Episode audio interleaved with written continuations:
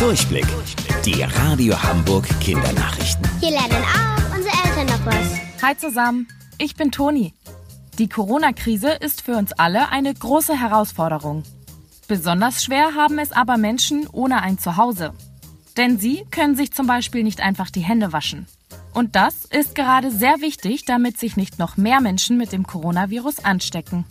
Doch auch ihnen wird geholfen. Die Hamburger Obdachlosenhilfe hat jetzt eine Spende über 300.000 Euro bekommen. Damit kann bis zu 250 Menschen, die auf der Straße leben, geholfen werden.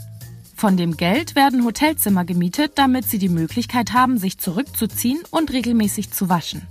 Außerdem wird für Essen, Kleidung und Betreuung durch Sozialarbeiter gesorgt. So können sie sich vor dem Virus schützen und gesund bleiben. Besonders zur Osterzeit gibt es viele Dinge, die wir jedes Jahr aufs Neue machen. Wie zum Beispiel Ostereier bemalen oder nach Schokolade im Garten suchen.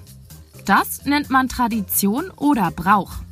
Aber was ist das eigentlich? Das Wort Tradition kommt aus dem Lateinischen und bedeutet so viel wie hinübergeben. Damit ist gemeint, Gedanken oder bestimmte Dinge immer weiterzugeben. So haben zum Beispiel Menschen vor sehr langer Zeit angefangen, zu Ostern Eierbunt anzumalen. Das haben sie ihren Kindern beigebracht und die Kinder haben es dann ihren Kindern gezeigt. Immer so weiter. Bis jetzt. In Zukunft wird es bunte Ostereier auch noch geben. Eine Tradition kann also unendlich weitergeführt werden.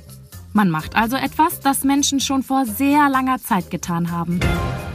Wusstet ihr eigentlich schon?